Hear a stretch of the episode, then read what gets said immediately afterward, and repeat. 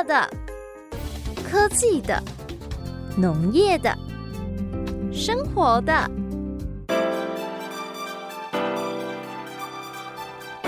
欢迎收听《快乐农播客》。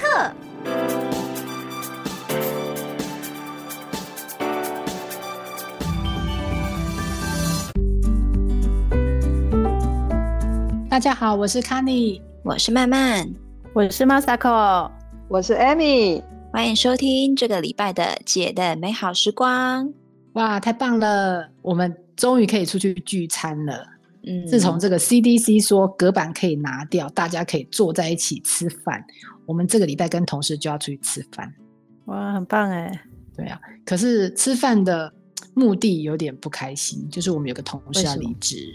哦，嗯，那你同事应该蛮蛮不错的，人缘很好。嗯，呃，哎、欸，我们都会呢。我们同事离职，我们都会帮他办一个，就是一个欢送会，欢送会，吃个吃个饭。可是我现在就有点烦恼，你知道吗？为因为我在我们公司算已经资历蛮深了，就是我看了这么多人来人往，这样，对、嗯，姐在这里面算是资历很深。哎、欸，我很怕大家坐在圆桌吃饭哦，那个菜送上来的时候。全部人看着我，为什么？为什么？看着我先去夹，看着我先去夹，是因为只有你一个女生吗？不是啊，因为他们可能要尊重老鸟吧？啊？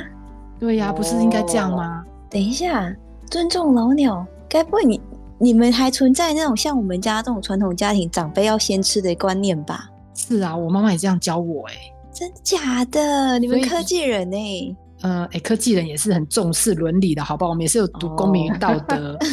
对啊。所以我我就在想说，那菜送上来，然后你看我，我看你，那我又是老鸟，那我到底要不要干脆就先夹了算了？这样子，先自己筷子拿了就先夹，好尴尬哦。这样不代表哇，我最资深最老这样。天呐，哎、欸，我真的想起以前我们就是在吃饭的时候啊，就是同桌吃饭，我们家一定是要长辈先开动，然后我们这边小小孩才可以动动筷子。然后如果说人比较多，长辈回来比较多，我们小孩是不可以跟长辈同桌吃饭的。对啊，没有位置的对着。嗯，就是他们会那时候比较小的时候，他们就是觉得说，哦，这小孩子啊，不规矩，在餐桌上不规矩。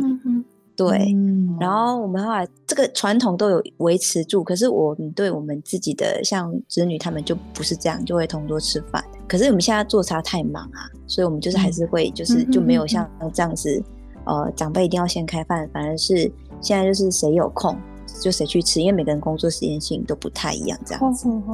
哦，传统哎、欸，嗯，其实我觉得这个用用餐上面，其实应该每个人家里面都有很多不同的规矩哈、嗯。对呀、啊。嗯，那 Masako 嘞？我们家就一直都是我娘家人也很少啊，我们就三个人而已，所以其实大家都是 freestyle 啊，所以包括我们现在也是 freestyle，都不太会说一定要什么规矩这样子，嗯、就是煮完饭然后吆喝一下，大家就来吃饭这样子。哦，这样子哦。哎、欸，那这样看起来，我虽然生在这个天龙国，然后又是科技，又是科技人，我家。餐桌的规矩好像蛮多的哦，是哦，赶快来讲给我们听看看。嗯、像像我自己哦，有我从我爸爸那边就这样传下，然后我自己也就延续这个传统。我们家一定要等爸爸下班回来，洗好澡，坐到餐桌上，全部人才可以开始开动。天哪，这样不是饿死啊？对呀、啊欸，所以有几次爸爸可能说他七点就回家，就一忙又忙到八点，我们真的全部人就。饿肚子等他到八点，天哪！惊吓惊吓！等一下，卡尼，你这个应该是国小课本里面那个 生活与伦理里面的模范呢。哎、欸，你说我们在乡下也就算了，你在你在北部哎，怎么还有也维持这种传统啊？对啊，可能是以前这样等爸爸习惯了，然后觉得全家人一起吃饭的感觉蛮好，哦、然后我觉得好像也可以让小朋友体验一下说。为什么你这么晚吃饭？其实爸爸在外面也很辛苦，都还没有回来，所以就大家一起饿着等这样子。嗯、哇，你们好厉害、哦！天哪，哎、欸，这样会好像太传统了哈！真的，我要我要检讨一下。对呀、啊，你看一下我们做茶时间上不一样，就有空的人就去吃，不然真的这样等下来会饿翻呢。嗯嗯，对哦，就是有时候像我儿子女儿下课的时候，其实都蛮饿的。嗯然后我们根本没办法说在等爸爸怎么就是出现我们才吃饭，因为他饿翻了，所以就赶快先 去吃。所以我觉得你们好厉害哦，还可以维持这个传统。真的，哎，我们家还很坚持。嗯呃，我们家也是哎，就是爸爸爸爸如果在，一定要先去叫爸爸来吃这样。不过现在因为在我在在在家里公司工作嘛，现在中午都是。我就会看赖，因为我妈就会十一点五十八分，她就会传赖写吃饭喽，然后或者是好方便，或者是对很很方便，要不然就是打分机去去叫我吃饭这样。然后我我爸呢，他自己有规矩，比如说他一他餐桌上他就不喜欢有锅子，他觉得汤就应该要装在碗公来对啊，真的，他觉得锅子不能直接上桌，真的，天哪，对，不是这样，卡起来啊。对，他就觉得爱爱卡起来啊，然后你吃饭不是会有果皮吗？不不不是果皮，嗯、就是吃那个那些骨头啊什么的，他就会、嗯、他就会希望有餐垫，然后餐垫呢，我们用了一阵子之后，发现餐垫也要洗，好、嗯。哦，所以他就去拿那个杂志来来撕这样，然后有一阵子呢，嗯，没没有没有折纸盒，没有那么那个，就是放一张放 当餐垫，然后重点是他过一阵子又发现。我们在吃饭的时候会一直看上面的 那本杂志的内容，很忙，好像他觉得我们就会不专心就对了。哎、欸，讲到这个不专心，你们会假崩看电视吗？呃，不行，可以吗？你们家里是可以的吗？不行。呃，如果我们是对小孩，我们是一律不可以。可是，所以我们就会偷偷的，就是可能小孩在上学的时候吃中餐的时候，自己才会这样做。哎、欸，对，小孩在的时候就会不准小孩看呢、欸。可是自己就会偷看吼，对啊，因为是大人会自己控制那个吃饭的速度。可是如果小孩在的话不行，就是规定一定要在餐桌上吃饭。嗯嗯嗯，对，以前我爸，我小时候我爸也是这样训，就是不可以配卡通，是完全、嗯、完全不行的。对、嗯、啊，但是现在好像就会就渐渐松掉了，他就中午配股票这样有没有？还是心情会不会起伏很大？真的，心情起伏真的很大。对，然后我就觉得，哦，我已经脚本配勾皮已经很久了，我就觉得就是这样玩。那你爸的肠胃好吗？哎、欸，那个真的会影响心情，所以我觉得吃饭。我觉得股票中午十二点的时候应该要休息一下，中午应该让大家好好吃饭。对啊，不要直接到一点半，有没有？哎、欸，看起来餐桌上每个人的家里面的规矩都不一样，用餐的习惯不一样哈。嗯，对，这也是这也是食农教育很重要的一环。等一下，我们今天就来讨论这个吃饭呢，各种各样的规矩，还有这个在餐桌上的一些礼，对每个人的生活到底有多重要。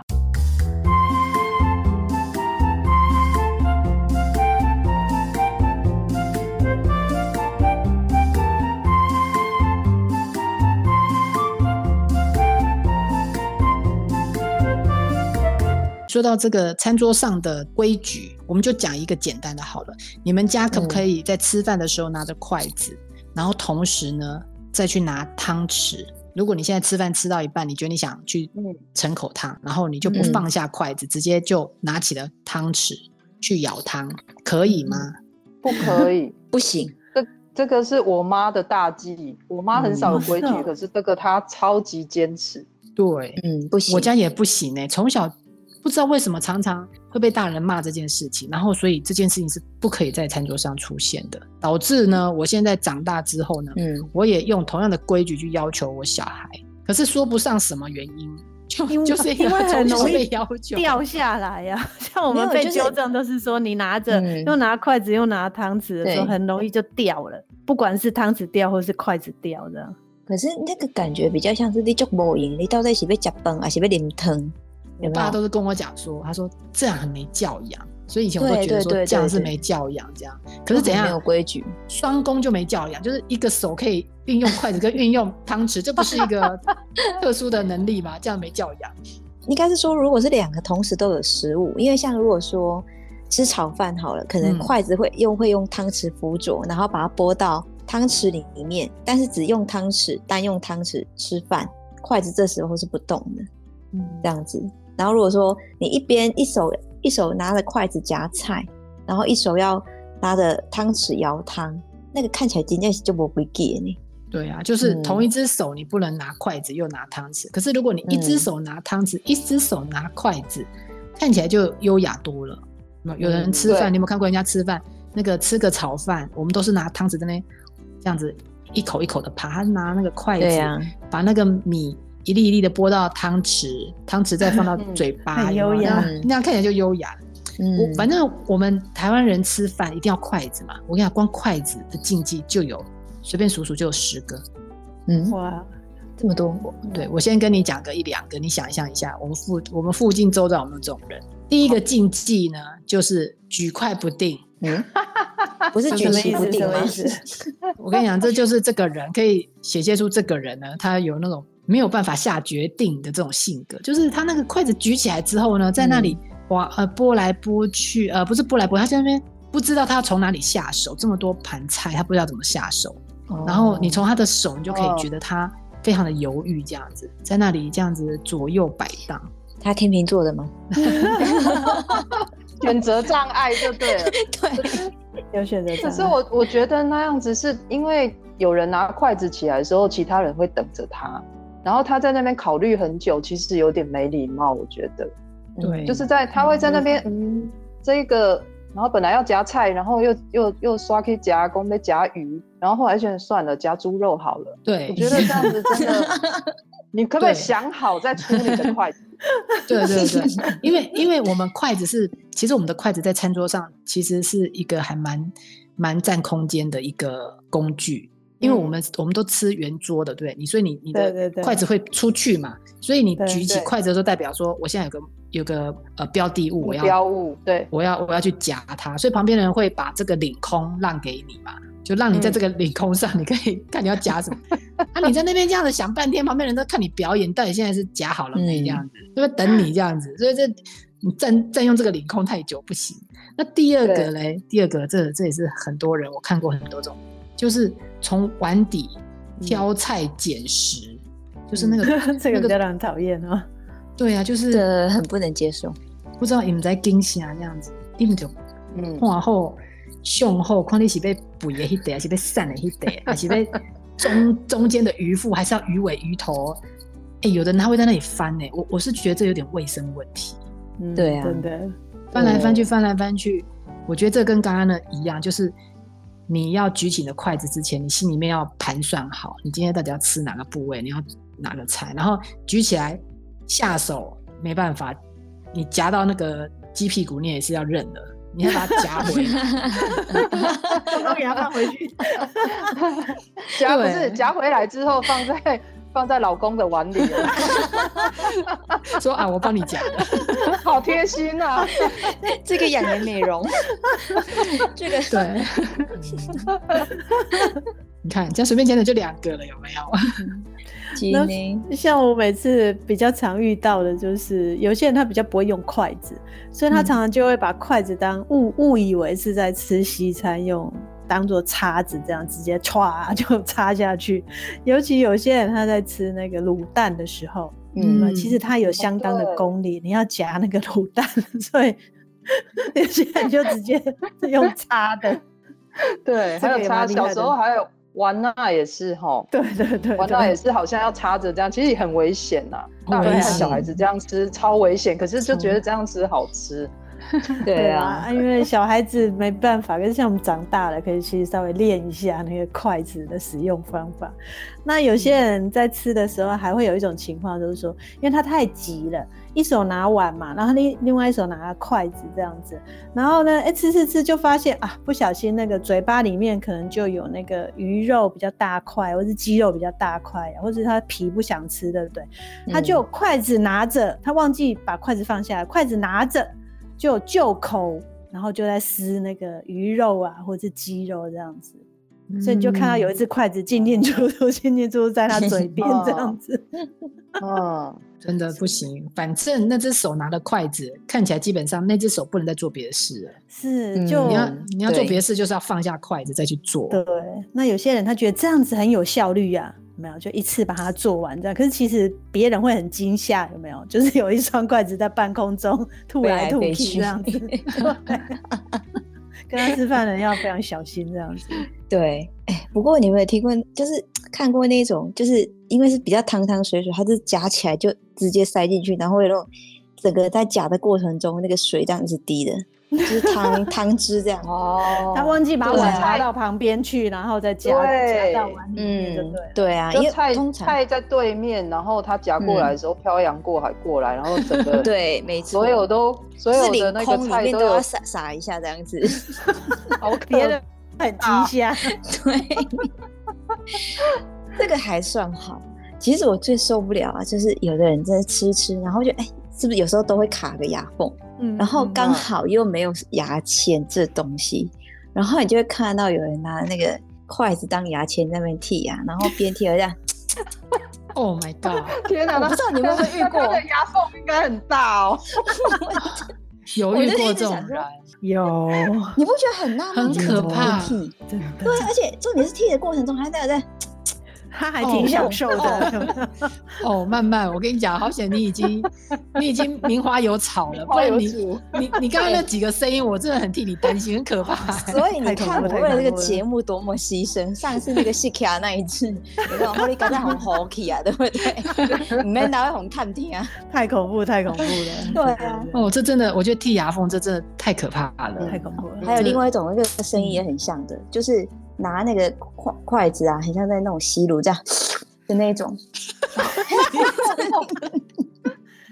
哦，这个、哦、为什么要筷子吸乳汁？我不懂，筷子能够有多少乳汁啊？享受，就是享受。对啊，我就想说太好吃了。你那个沾起来，虽然是有一点那种类似像有点可能会沾到一些汁液或干嘛，然后就又不是在吸骨头或是什么之类的。没有，可以跟你讲，嗯、有那个卤肉的时候，有时候会卤那个岛莲娜。老雷那不是会膨胀吗？对啊，对啊，有有有，我有看过有的人真的夹那个岛雷那起来就会先吸一下哦，就因为他怕喷汁吧。他其实他是为了那个，他是为了要吸那个汁食材的汁，不是为了要吸那个筷子。我说筷子有什么汁？对啊，然后好，来我来我来讲几个，你们有有，我觉得这个应该是。老那个阿公阿犯了阿公阿妈的大忌，就是筷子直接插在饭，嗯、就是一碗饭的中间，你知道吗？哎呦，你们有没有因为这样被骂过？小时候有有有 有，没塞没超级大忌，超级大忌。嗯，哎，我小时候也不知道为什么说不行，后来就是真的有经历过那个参加过丧礼，我才知道哦，原来真的那个是有意思的。嗯、然后再过来就是用筷子敲碗。或者是敲桌子，就安内吗？你们 对，小朋小朋友大忌大忌，小朋友通常就会这样有这些声音跑出来。嗯嗯，对。然后再过来就是拿着筷子说话，就是他他用筷子指对方。你们有看过这种？就讲到激动有，就是会用筷子指对方。这个大人也蛮常犯的。对对对对对，会有他他把它当成笔呀，或者当成那种那种投射笔这样子，他把它当成一个工具，那那职业病我在想，见报太多，没有 没有这样比他讲不出话来。哦，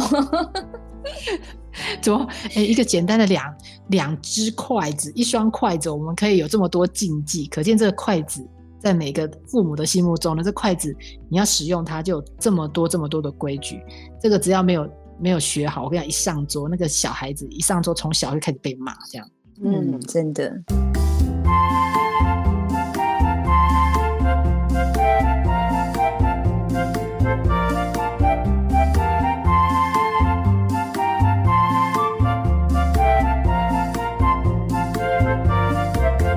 哎，刚刚我们筷子的的用法，哈，规矩这么多。你们小时候有没有听过一句话叫做“甲本红对多”？有啊，有啊，有吗？对啊，有。那慢慢你觉得“甲本红对多”是你的理解是什么意思？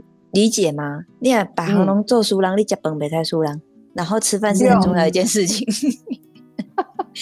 对不对？对，我跟你讲，尤其我们两家都是从小就从农的，那个真的辛苦哦，在那边做农作，然后。中间吃饭的时候，真的吃饭时间到，就是大家马上把田里的工作放一边，然后全部聚集起来，就是一、嗯、就是赶快吃，吃好最重要。嗯，对对，其实我觉得这句话真的很能够这这个台语很能够代表那个整个食农的意意义啊，就是我们整个节目贯穿我们整个节目的核心精神，就是吃饭这件事情非常的重要。嗯，那我觉得他对，然后我我本来也没有想到说，哎、欸，他他可能就是呃，吃饭除了吃饭很重要之后之外，它背后的意义可能是有什么？那原来其实就是还有珍惜食物的意思。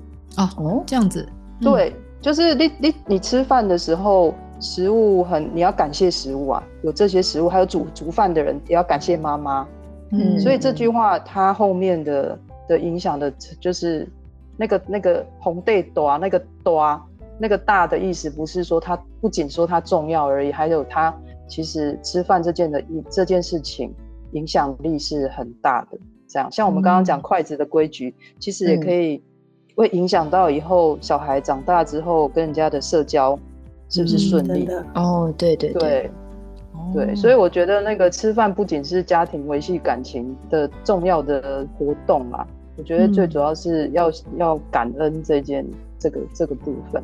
嗯，这个还蛮重要的。嗯，对呀、啊。哎、欸，那你们通常吃饭既然这么重要？你们吃饭的时候都在都会跟家人聊聊什么？哎、欸，讲到这个啊，先跟你们分享一个实验报告。在二零一八年的时候，有一个天下实验室，它针对了两千七百三十六个家庭，这是一个很大的实验哦，做了一个调查。结果我跟你讲，这个调查让我有点有点傻眼，而且我不晓得这事情在台湾这么严重。他说，即使父母子女同住哦，仍有将近四成的家庭。一个礼拜共餐的时间少于两次，你说严不严重？啊？我真的时间很少，两次哎。对，然后呢？虽然大家有百分之三十六点四表示哦，用餐前后是家人聊天最重要的活动，但是呢，有百分之三十五的家庭在用餐的时候是根本不讲话的。那是一个各吃各的就对了，各吃各的，宛如冰冷餐桌。你看这餐桌多冷啊！真的就是看谁先吃完饭，谁先逃离吗？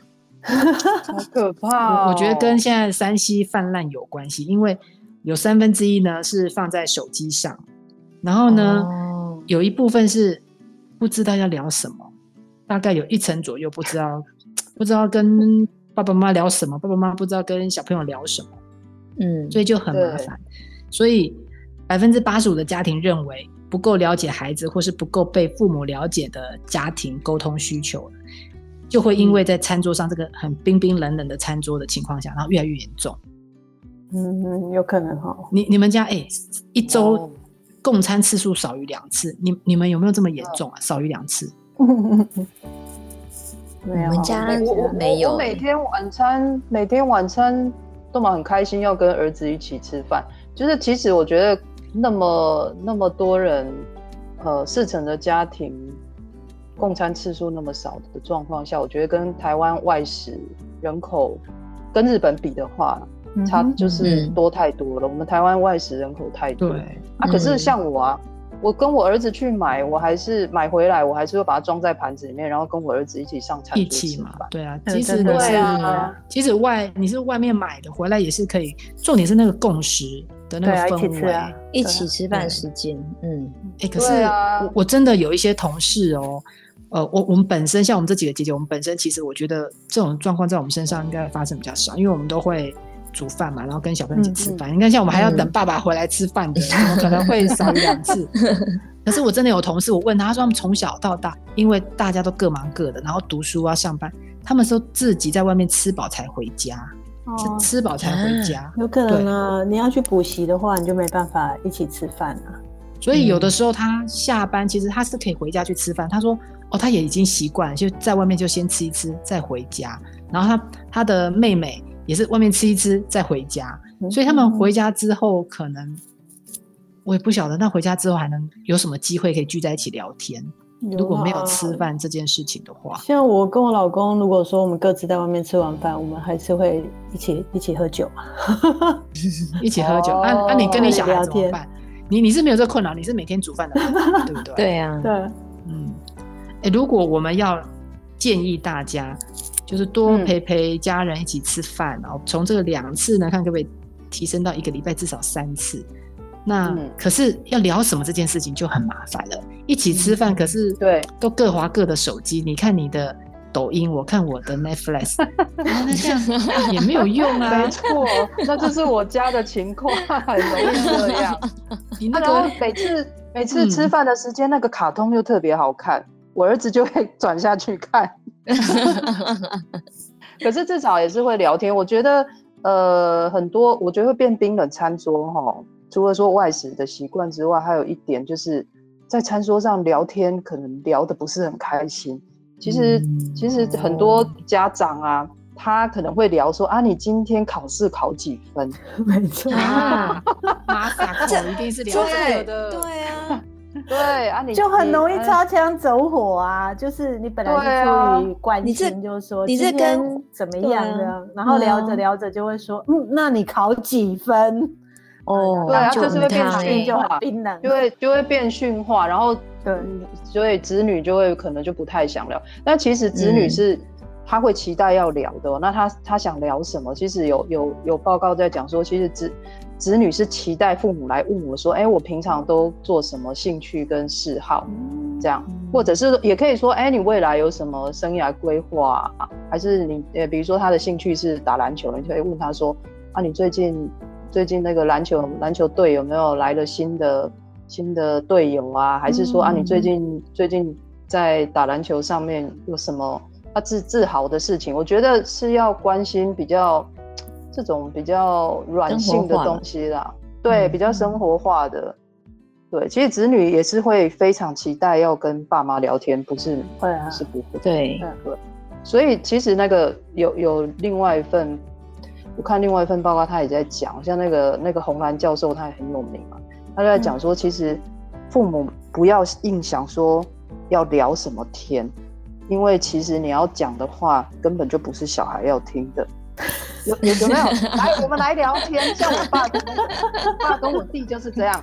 来，我们来聊天。然后你就大概过五分钟之后，你就会发现是我爸一直在讲 训话，训话。然后我弟对我弟，我弟就是。就是你看他的表情，就是已经飘走了，就是胃越来越痛，眉眉头皱的越来越深，然后他就都不想了，就就就不想。所以其实我觉得在餐桌上啊，父母亲应该是要，应该是要有办法丢出问题，让小孩一直讲。嗯嗯，好，这样接下来接下来你的餐桌他就会愿意参与。那我觉得具体一点，我们来跟大家讲一些具体的方法，怎么聊？因为你刚才讲这样子。我知道啊，我知道要跟小朋友聊啊，然后他不想要听我训话，可是听众啊，他可能想说，可是我我就不知道要聊什么没？你知道聊天有时候也是一种能力。我们今天就来教大家，不同年龄层要抛出什么议题。嗯哼，哦，如果你你家现在还有那种幼稚园两到五岁的，其实那种不太需要聊太深啊，嗯、你就问他幼稚园发生什么事啊？啊，我们楼下的、嗯、楼下的那个哪个妈妈她的。妹妹今天怎么样啊？你跟她玩球怎么样？就聊这种简单的事情就好了。然后听听小朋友他对这件事情的呃想法，开心啊，生气啊，简单这样子。真的对对。那如果大一点呢？小学了，他应该在学校的时间也很多，嗯、所以是可以请他多讲讲学校发生的事情。啊，你也可以趁这个机会看看他在学校有没有被霸凌，还是他们欺负别人小朋友，霸凌别人还是被霸凌这样子。嗯，对。然后还有一个也不错，就是礼拜一到礼拜五呢，你们都可以有这个话题，说，哎，我们这个礼拜六、礼拜天我们要干什么？嗯、哇，这我这话题好开心哦。对啊，对呀。然后那就就是就是有点未来的计划，这样可以聊聊这种东西。嗯那如果像我们的小孩都已经很大了，都已经国中、高中了，嗯、我跟你讲，这这可以聊的东西就更深层了。我们我们是在我们我们大概小朋友都在这个阶段。我跟你讲，我们可以聊什么？专家建议，吃饭的时候呢，你可以聊一些自己家族的故事，阿公阿妈当时怎么从云林。哦，然后上来台北 打拼，或是当时像 Amy 啊，阿公阿妈当时怎么去泰国养蜂，那个可以讲讲好几天，你可以讲一个月，然后 或是讲自己自己爸爸妈妈工作上的生活或是经验，让他知道说，其实爸爸妈妈也是有很多苦嘛，对不对？然后我们嗯，跟你在学校一样，我们也是有一些同事上相处的问题啊，老板啊，客户的问题。然后或者是你可以跟他聊你出去旅游，或是你出差的时候看到的一些人事物，就可以聊的东西就比较多了啦。因为他已经是个小大人，对。可是重点就是你要听他讲啊，你你你分享这些故事之后，是要再听他讲一些他自己心里面上的问题，不是讲完之后就变成都是你在讲，然后他就觉得好好想睡觉，赶快吃一吃，我要回我要去回房间了，消失，我要去看卡通了。对对。不过在餐桌上是真的是一个很好的机会，可以聊聊，呃，家里面每个人都可以聊聊他自己的想法，今天发生什么事情。不然一整天，说真的，我们一整天大家在外面忙，是真的很少有机会可以有这样子的时间，哪怕只是半个小时、一个小时。所以大家要把握，尽量把这个共餐的时间增加，可以促进亲子间的感情，还有整个家里面的感情。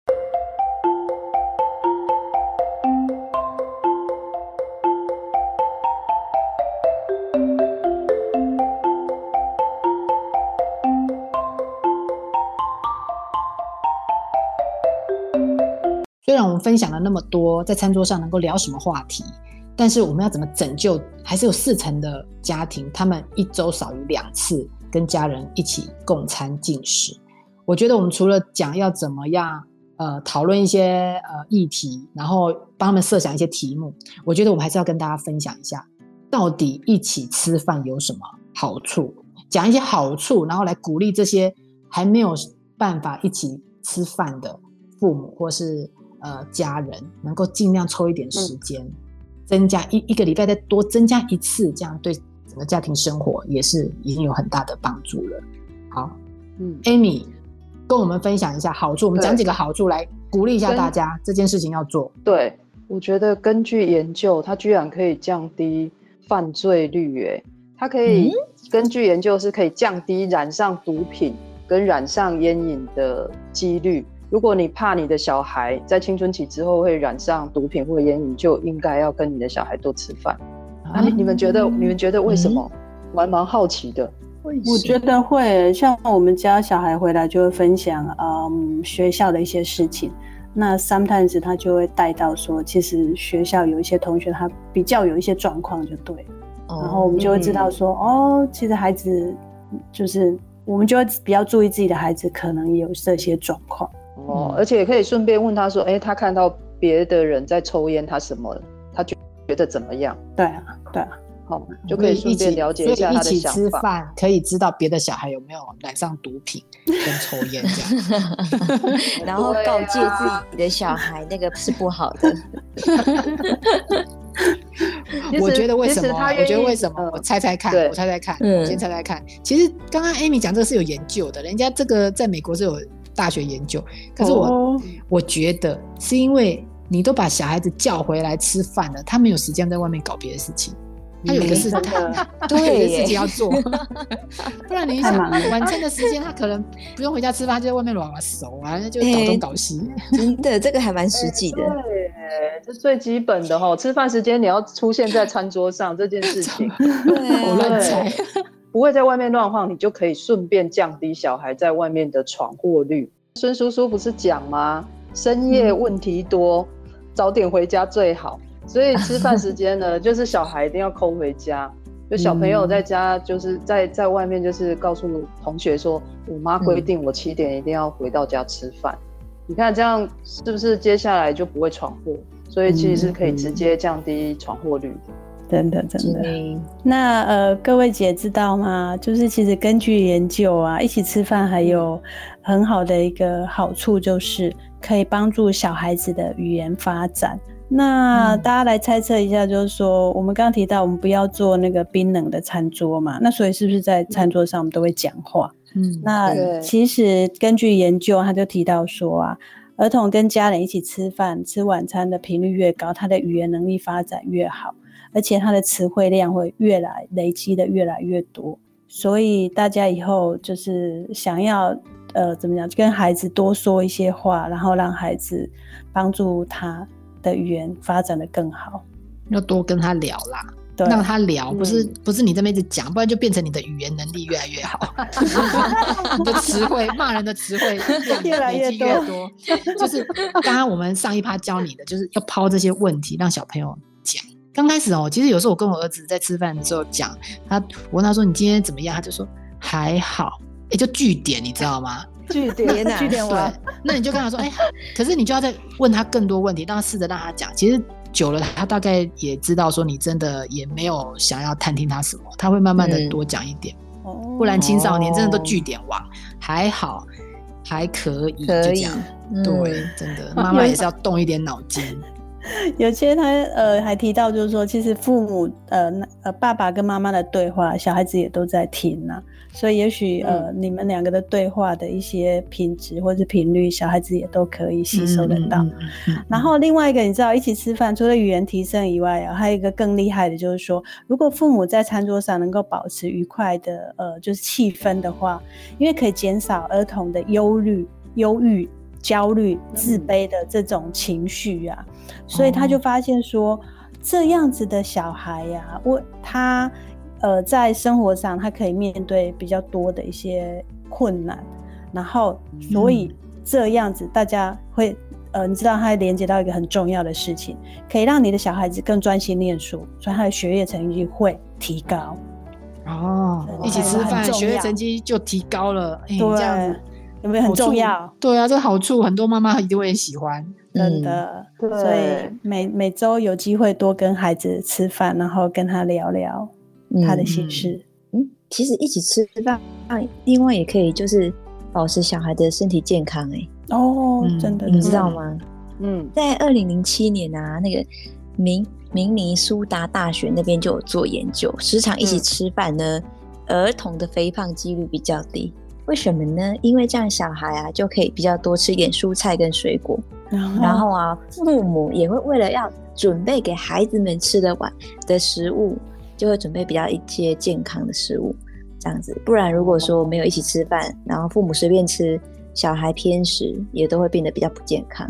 我觉得这是真的。嗯，对对对。对啊，像我们，嗯，对，还蛮多小孩。以前我儿子国小的时候，那个老师也有讲说，一定要注意小孩早餐吃了什么，因为通常家长不是都会没时间做，嗯、然后就会给钱而已。嗯、那他去吃什么，其实家长都不知道。啊，吃了一阵子之后，你才发现，哎、欸，小朋友好像，比如说虚胖啊，还是说开始胃痛啊，哦、还是说，哎、欸，怎么晚上睡不着啊？你才知道，哦，他喝了太多的奶茶。之类的，对，有可能，所以我觉得还是尽量哈，应该要在家里自己准备。对啊，哎，像我们家就是如果在准备晚餐，因为小朋友中午都在吃需要吃营养午餐嘛，那晚餐就会吃一些菜的话，就会跟他说哦，这是阿公种的，然后顺便跟他说，哎，这是什么菜？阿公种的，或是这道菜是村子里的谁谁谁哪个阿婆拿来的，然后还有像就是说，呃，我们。鸡鸭鹅都是我爸自己养的，就是可以借机，也可以借机，也可以给他们做一些那种食农教育，然后教他们什么菜啊，然后也比较健康一点这样子。嗯，哇，嗯，你们家餐桌上可以得到的知识好多哦。一般都市的小朋友可能我们也没办法跟他聊这个，真的哦，因为可能乡下真的就是这个优点啊，就是因为地哦，比较菜很啊那静静，然后。就是菜又又不同季节，就可以顺便学一些他们对于菜的一些知识，这样子比较好。而且我可以想象那个小朋友吃到阿公养的鸡，然后阿公种的菜，嗯、那个感觉一定不一样。跟这个东西是去外面买买买一碗面回来吃，嗯、感觉应该特别不同。嗯、好，讲这么多的优点呢，就是无非希望鼓励大家。多多跟小朋友、跟家人一起共进晚餐。我们现在大概平常很忙，我们就共进晚，至少有个晚餐我们可以共进。其实，呃，儿童心理学家丽莎达穆尔呢，他就有说，家人共进晚餐有助于父母权威的建立。我们现在都在讲教养啊，怎么教养，怎么教小孩子，其实真的不用花太多脑筋，好好的跟他吃一顿饭，这就是最好的教养。从这个地方，你就是餐桌上，你就可以开始你们家的。教养，因为在很多的这个研究里面有发现，其实呃，教养有两个要素，就是规矩跟温情。我们刚才讲的规矩，就是像刚刚 Amy 讲的，规定一定要七点前到家，好，妈妈等你吃晚餐。其实这就是你们家里面定下的规矩嘛。嗯、那嗯，妈妈也承诺在这个时间点，我会陪你吃这顿饭，然后我们塑造一个比较好的氛围，大家聊聊天，这样。其实这就是温情。那温情跟规矩兼备的这种父母，其实呃，我们现在大家都比较取向变成权威，因为你塑造一个权威，那可是你在这个过程中，你又带给小朋友一点。呃，很温柔，因为你会跟他聊一些呃事情。其实他们觉得这样子的教育方式，在很轻松的情况下，就可以让你跟你的小朋友建立一个很良好的互动关系。所以不用去想太多啊，怎么教小朋友啊，干嘛？其实好好的坐下来吃一顿饭啊，就是你们家最好的教养的开始。其实很简单吧？你看我们刚才讲那个几个优点，跟他吃一顿饭，好好的吃一顿饭，其实就刚才讲那么多好处，什么学业啊。避免他接触一些阿萨布鲁的事情，真的就是简单的从吃一顿饭开始，嗯、很赞。嗯，对。所以呢，今天的节目我们就跟大家讨论一起吃饭这件事情。南宫甲本红帝多，对不对？皇帝多，嗯，像皇帝为什么要举出皇帝？是因为他影响力很大。嗯、对，刚刚 Amy 有跟我们解释，所以真的好好的跟家人吃一顿饭。所以我们现在隔板拿掉了，可是不要让无形的隔板还在那里。无形的隔板就是那个三 C，你还在看那个手机，真的很烫这样子。嗯，我们就是把三 C 关掉，然后好好的聊一下周末要去哪边玩。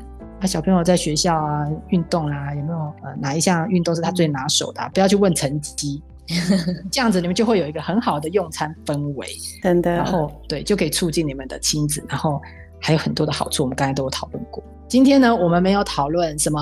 什么什么水果啦，什么食材，因为食农包含了很多议题。